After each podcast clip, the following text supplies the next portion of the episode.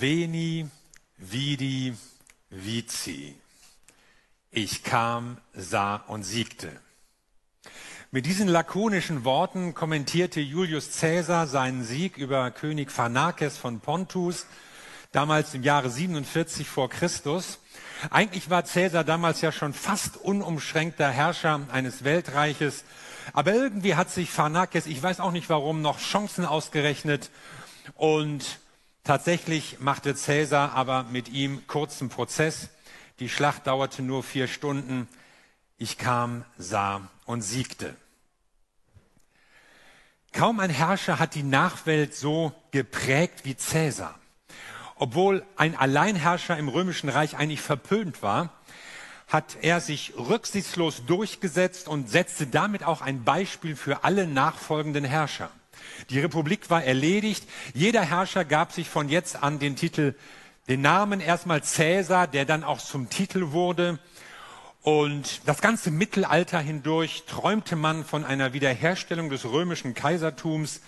Selbst die Begriffe Zar und Kaiser in der Neuzeit gehen auf den Namen Cäsar zurück. Historiker haben ihn bewundert und für Jahrhunderte galt Cäsar so als der Inbegriff des kraftvollen, zupackenden, tatkräftigen, geradezu idealen Herrschers. Und seine Ermordung war eine Schandtat ohne Beispiel.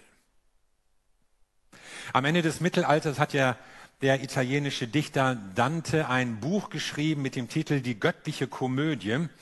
Und unter anderem beschreibt er da die Hölle und wer da alles ist. Und man fand da alle möglichen Leute aus Gegenwart und Vergangenheit. Und er stellt sich die Hölle so als ein Trichter vor, wo die Leute in verschiedenen Schichten sich aufhalten müssen, je nachdem, was sie getan haben, was weiß ich, die Mörder hier und die Geizkragen dort. Und ganz unten, am tiefsten Boden des Höllentrichters, sitzen nur drei Personen. Wie heißen die wohl? Judas, Brutus und Cassius. Also die beiden Cäsar-Mörder. Und der, der Jesus verraten hat. Also den, die Ermordung Cäsars fand man genauso schlimm wie den Verrat von Jesus Christus. Sodass der tiefste Abgrund der Hölle eben für diese Leute vorbereitet war. Was fasziniert so an Cäsar? Er war doch eigentlich ein Machtmensch und Gewaltherrscher, der über Leichen ging. Er hat sogar selbst mitgezählt. Er rühmt sich persönlich, eine Million 54.000 Menschen umgebracht zu haben. Und alles Handarbeit. Er war ein Frauenheld und Sexprotz. Seine Soldaten sangen Spottlieder, wenn sie in eine Stadt einzogen. Männer, schließt eure Frauen und Töchter weg, Cäsar kommt in die Stadt. So ungefähr lautete der Text. Er war ein Angeber und Intrigant. Er scheute vor nichts zurück, was seiner Macht diente. Und er findet bis heute Nachahmer. Oder was soll ich denken, wenn ich sehe, wie Zar Putin ein Weltreich zurückerobern will? Warum überfällt er ein Nachbarland, tötet Frauen und Kinder, bombardiert Wohnstädte, verwüstet ganze Lebensräume, verschleppt Menschen? Warum? Diese ewige Gier nach Macht. Haben ihm die Ukrainer irgendwas getan? Nein. Haben sie Russland überfallen? Nein. Woher diese Wut, dieser Zerstörungswille, diese Hartnäckigkeit? Er will der Sieger sein. Er will herrschen. Und wie anders ist da der Herr, dem ich dienen darf. In Matthäus 12 steht, dies ist mein Diener, den ich erwählt habe. Ich liebe ihn und freue mich über ihn. Ich werde ihm meinen Geist geben und er wird den Völkern mein Recht verkünden. Er kämpft und streitet nicht. Er lässt seine Stimme nicht durch die Straßen der Stadt hallen. Das geknickte Schilfrohr wird er nicht abbrechen und den glimmenden Docht nicht auslöschen.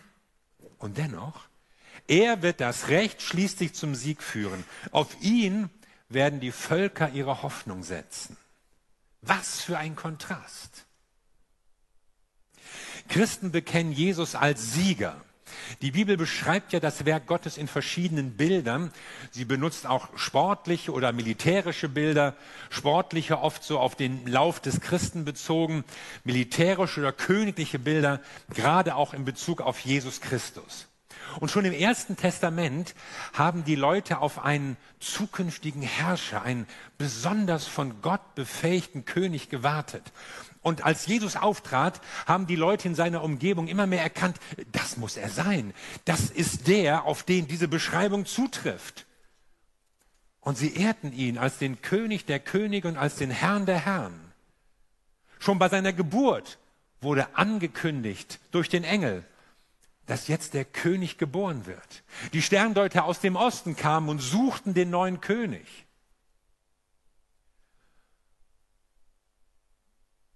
Manchmal wird es falsch verstanden, wenn die Bibel von Jesus als König oder als Sieger spricht. Doch nie ist damit eine äußere Gewaltanwendung gemeint gegen irgendwelche Menschen, überhaupt nicht gegen einen äußeren Feind, sondern gegen zerstörerische Mächte. Sie sollen besiegt werden, Mächte, die uns kaputt machen. Der Feind ist kein Mensch, keine Religion, auch kein Staat. Es sind nicht die Pharisäer, es sind nicht die Priester, es sind nicht die Römer oder wer auch immer. Mein Reich ist nicht von dieser Welt, sagte Jesus mal in seinem Prozess. Und Pilatus, sein Richter, fand das so überzeugend, dass er ihn am liebsten gleich freigesprochen hätte. Für mich tauchen drei Fragen auf, die ich Jesus stellen möchte. Erstens, wen hast du besiegt, Jesus? Und da tauchen im Neuen Testament einige Feinde auf. Der Teufel zum Beispiel. Er ist der, der ausdrücklich als Feind bezeichnet wird. Und Jesus weiß von einer Macht, die sich Gott entgegenstellt, die immer das Böse will und das Gute Gottes verhindern möchte. Eine Macht, die sich personifiziert in dem, was er den Teufel nennt und am Ende nur Zerstörung und Tod mit sich bringt. Der Tod wird als der letzte Feind bezeichnet. Auch ihn wird Jesus besiegen. Und dann haben wir die Welt.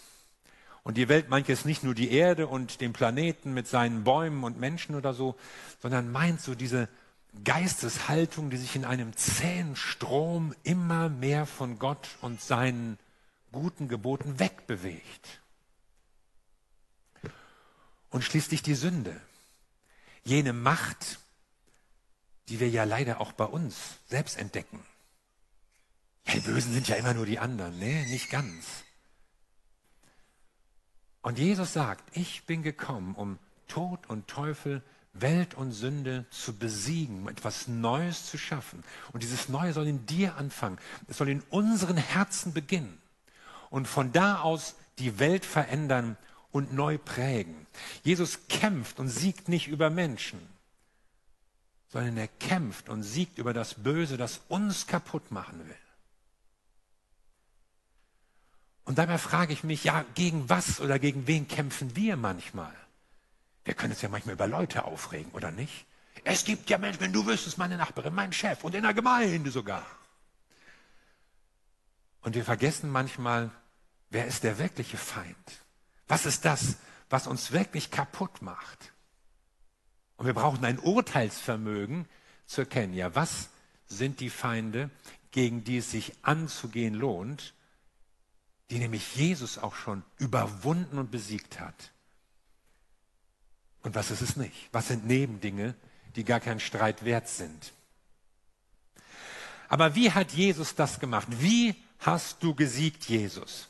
In Hebräer 12 steht, weil große Freude auf ihn wartete, erduldete Jesus den Tod am Kreuz und trug die Schande, die damit verbunden war.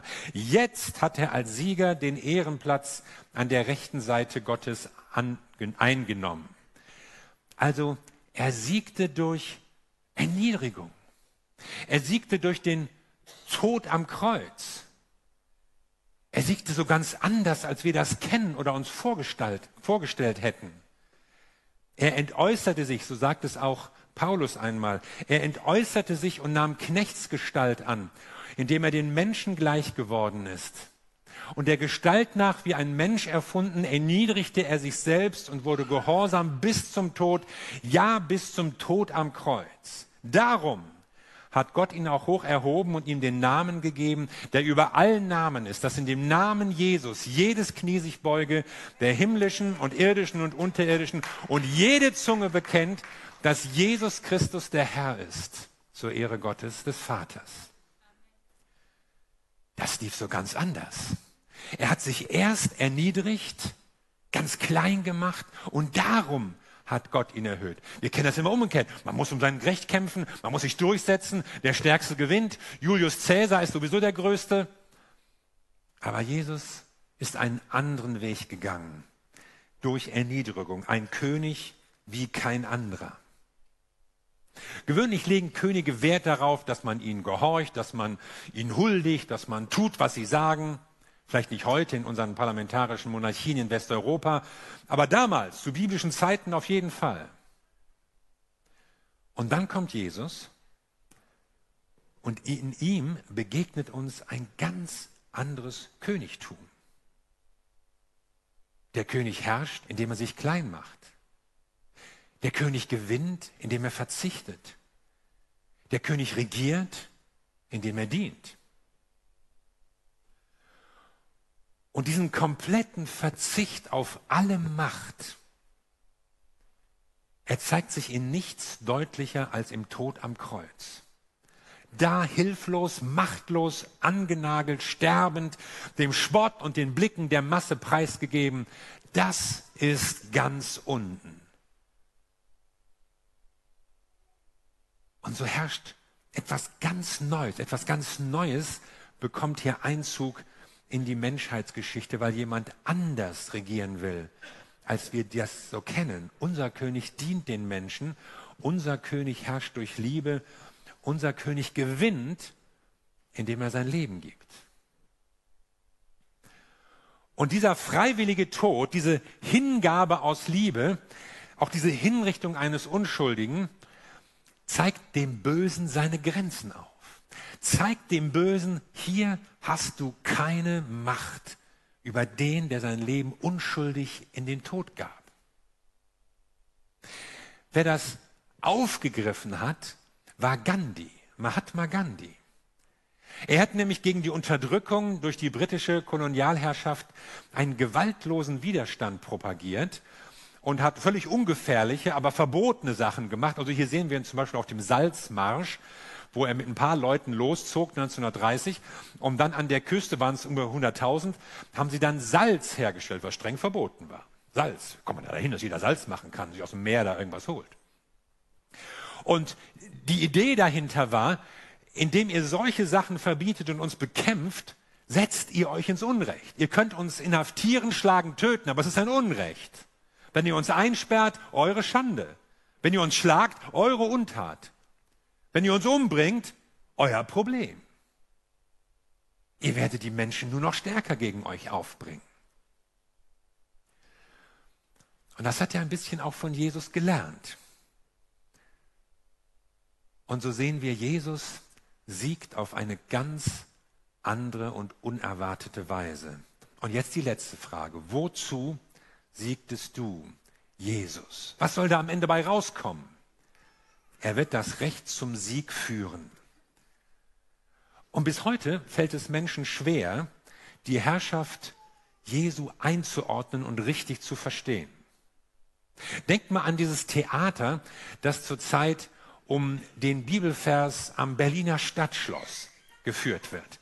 Das Schloss ist ja vor einigen Jahren neu errichtet worden und oben auf der Kuppel befindet sich so rundherum ein biblischer Text folgenden Inhalts, es ist in keinem anderen Heil, denn in dem Namen Jesu zur Ehre Gottes des Vaters, dass in dem Namen Jesu sich beugen sollen alle derer Knie, die im Himmel und auf Erden und unter der Erde sind. Manche Aktivisten oder Politiker laufen Sturm gegen diesen Text, wollen ihn neutralisieren, überblenden, am liebsten auslöschen. Sie können Herrschaft nur in menschlichen Kategorien denken. Heißt das nicht Unterdrückung, Intoleranz, Gewalt? Und sie haben gar nicht begriffen, was Jesus wirklich verkörpert und was seine Herrschaft bedeutet. Sie haben nicht mehr begriffen, was der preußische König, Friedrich Wilhelm IV. war es, mit diesem Vers bezweckt hat. Ja, warum lässt überhaupt ein Herrscher einen solchen Text anbringen? Immerhin wird doch hier ein anderer als König gepriesen. Warum? Weil er weiß, dass auch er, der König, der höchste Mann im Staat, jemanden über sich hat. Weil er weiß, dass er selbst nur ein kleiner König ist im Vergleich zu dem allmächtigen König der Könige. Weil er weiß, dass auch er als Preußenkönig eines Tages seine Knie vor Jesus beugen werden muss. Wer Jesus und die Bibel kennt, der kann gar nicht auf den Gedanken kommen, dass sich hier irgendwie ein imperialer Machtanspruch oder eine Machtentfaltung einer Weltreligion andeutet. Im Gegenteil, hier wird doch der gepriesen, der gekommen ist, um zu dienen und um für die Menschen da zu sein und sogar sein Leben zu geben. Eigentlich können die Leute froh sein, dass sie einen Herrscher haben, der sich dem König der Könige unterwirft, der ganz bewusst weiß, ich bin verantwortlich vor einem ewigen König. Und dieser König ist auch noch jemand, der in Demut und Liebe regiert. Ich frage mich, ist uns eigentlich klar, welche Chance auch in dieser Friedensbotschaft für den Frieden in der Welt steckt. Denn wenn nur einer König ist, dann sind wir alle Schwestern und Brüder. Wenn nur einer König ist, dann hört es eben auf mit dieser Konkurrenz zwischen allen kleinen Königen und Häuptlingen und Anführern und Herrschern und Potentaten und Diktatoren. Und wenn dieser eine König auch noch einer ist, der in Liebe und Demut dient, dann haben wir eine völlig einzigartige Situation in der Weltgeschichte. Sowas kennt man ja gar nicht. Sowas kann sich auch kaum einer vorstellen. Aber das ist unser Gott.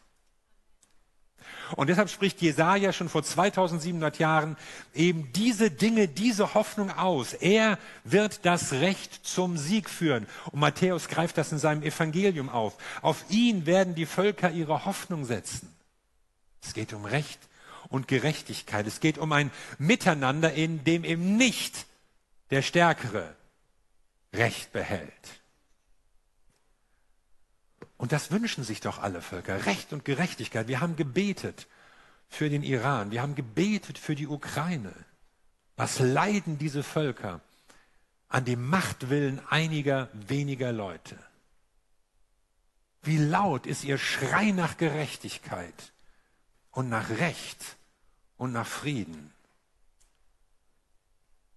Und es wirkt so weit entfernt, weil Leute ihre Macht nicht lassen wollen. Putin nicht und, und Ali Khamenei nicht und, und wie sie alle heißen. Wer die Macht erstmal hat, will sie nicht mehr loslassen. Und dann kommt Jesus und zeigt es jetzt etwas ganz anderes. Auf wen haben wir Menschen denn schon alles unsere Hoffnung gesetzt? Wir haben im Mittelalter, hat man auf die Kaiser, auf die Päpste gesetzt. Manche haben auf die weltumspannende katholische Kirche gesetzt. Dann in der Neuzeit, in der Aufklärung setzt man auf die Vernunft. Ja, sie wird uns eine Welt des Friedens und der Gerechtigkeit bringen. Und natürlich Bildung und Erziehung und Verhandlungen und Verträge und Gipfel und Bündnisse. Manche erwarten die Lösung aller Probleme von wirtschaftlichem Wachstum. Ja, wenn es erstmal allen gut geht, gibt es ja keinen Grund mehr zu streiten. Sogar vom Krieg erwarten manche den Frieden. Ja, diesen einen Krieg noch, den letzten und dann ist Frieden. Und vieles davon hat ja auch geklappt.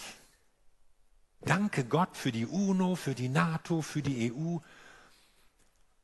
Und doch ist alles, was dabei rauskommt, so brüchig, unvollkommen, scheitert immer wieder. Bis wann? Auf ihn werden die Völker ihre Hoffnung setzen, auf Jesus Christus. Und ich wüsste gerne, wann er jetzt so sichtbar erscheint und die Dinge ordnet auf dieser Welt, im Iran und in der Ukraine und sonst noch überall. Aber ich weiß, er ist schon einmal da gewesen, als kleines Kind, schwach, in Demut, in Erniedrigung, in Liebe und Fürsorge. Er hat sich uns vorgestellt. Und zwar in einer Weise, dass man ja geradezu ins Schwärmen kommt, was wäre, wenn so ein Mensch uns regieren würde? Das sagten die Leute ja schon damals. Die wollten Jesus zum König machen. Was wir mit Pilatus und den ganzen Priestern und dem Kaiser in Rom? Wir wollen Jesus. Was, wenn wir einen Herrscher hätten, der nicht seine Interessen verfolgt, sondern das Wohl der Menschen an die erste Stelle stellt?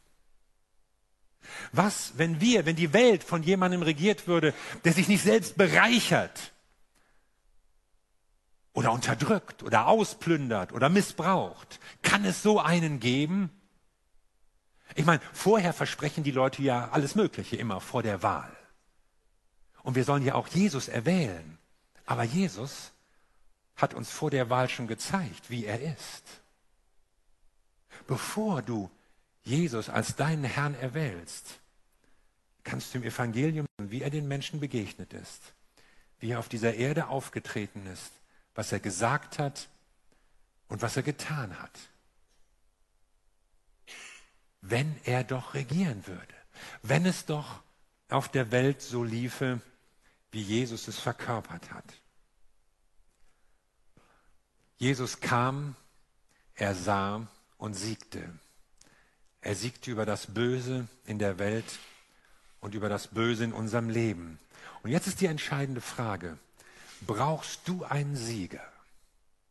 Brauchst du in deinen Kämpfen jemanden, der stärker ist als du, stärker als deine Not, stärker als deine Probleme?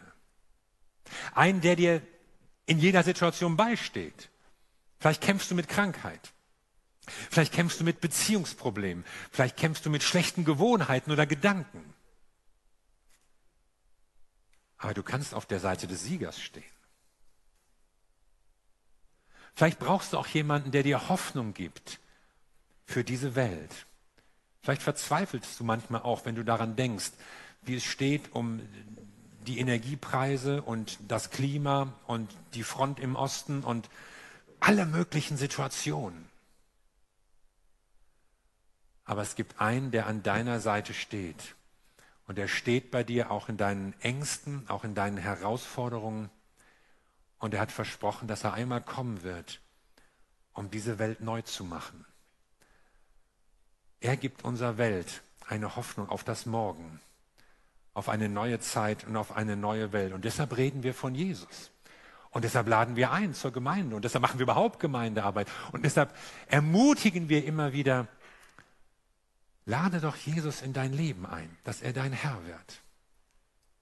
Weil wir wissen, wenn Jesus mit seiner Liebe, mit seinem Vorbild und vor allem mit seiner Kraft, wenn er unser Leben verändert, dann beginnt sich wie in Kreisen, wie wenn ein Stein in einen Teich geworfen wird, beginnt sich etwas zu verändern auf dieser Welt. Wir wünschen uns immer, dass gleich die ganzen Verhältnisse geändert werden. Aber das ist schwierig. Gott fängt bei uns an. Er will als der Sieger in deinem Leben auftreten, dein Herr sein.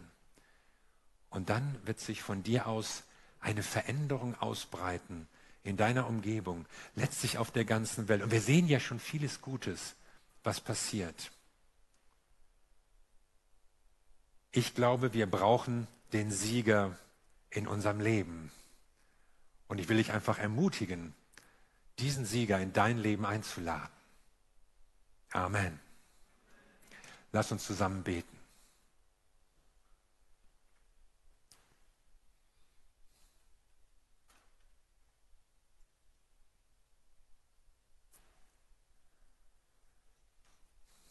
Wir danken dir, Jesus Christus, du hast einen sehr, sehr beschwerlichen Weg auf dich genommen, um das Böse zu überwinden, all die Mächte der Zerstörung, all die Gedanken des Egoismus, all die Gewalt, all den Unfrieden in dieser Welt, in unserem Leben, sogar in unserem Herzen.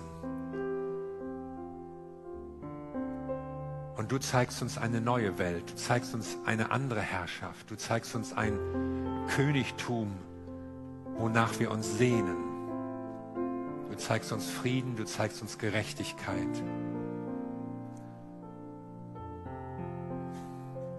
Wir beten heute Morgen, dass du uns mit einer neuen Zuversicht erfüllst. Da, wo Leute mutlos sind, bitte ich dich um Zuversicht und Hoffnung, die von dir kommt, weil wir uns auf eine neue Welt freuen dürfen. Und da, wo Leute mit dem Bösen oder mit irgendwelchen Dingen in ihrem Leben zu ringen haben, da bitte ich dich, dass sie dich als Sieger kennenlernen. Als den, der hilft, auch in ganz konkreten Lebenssituationen.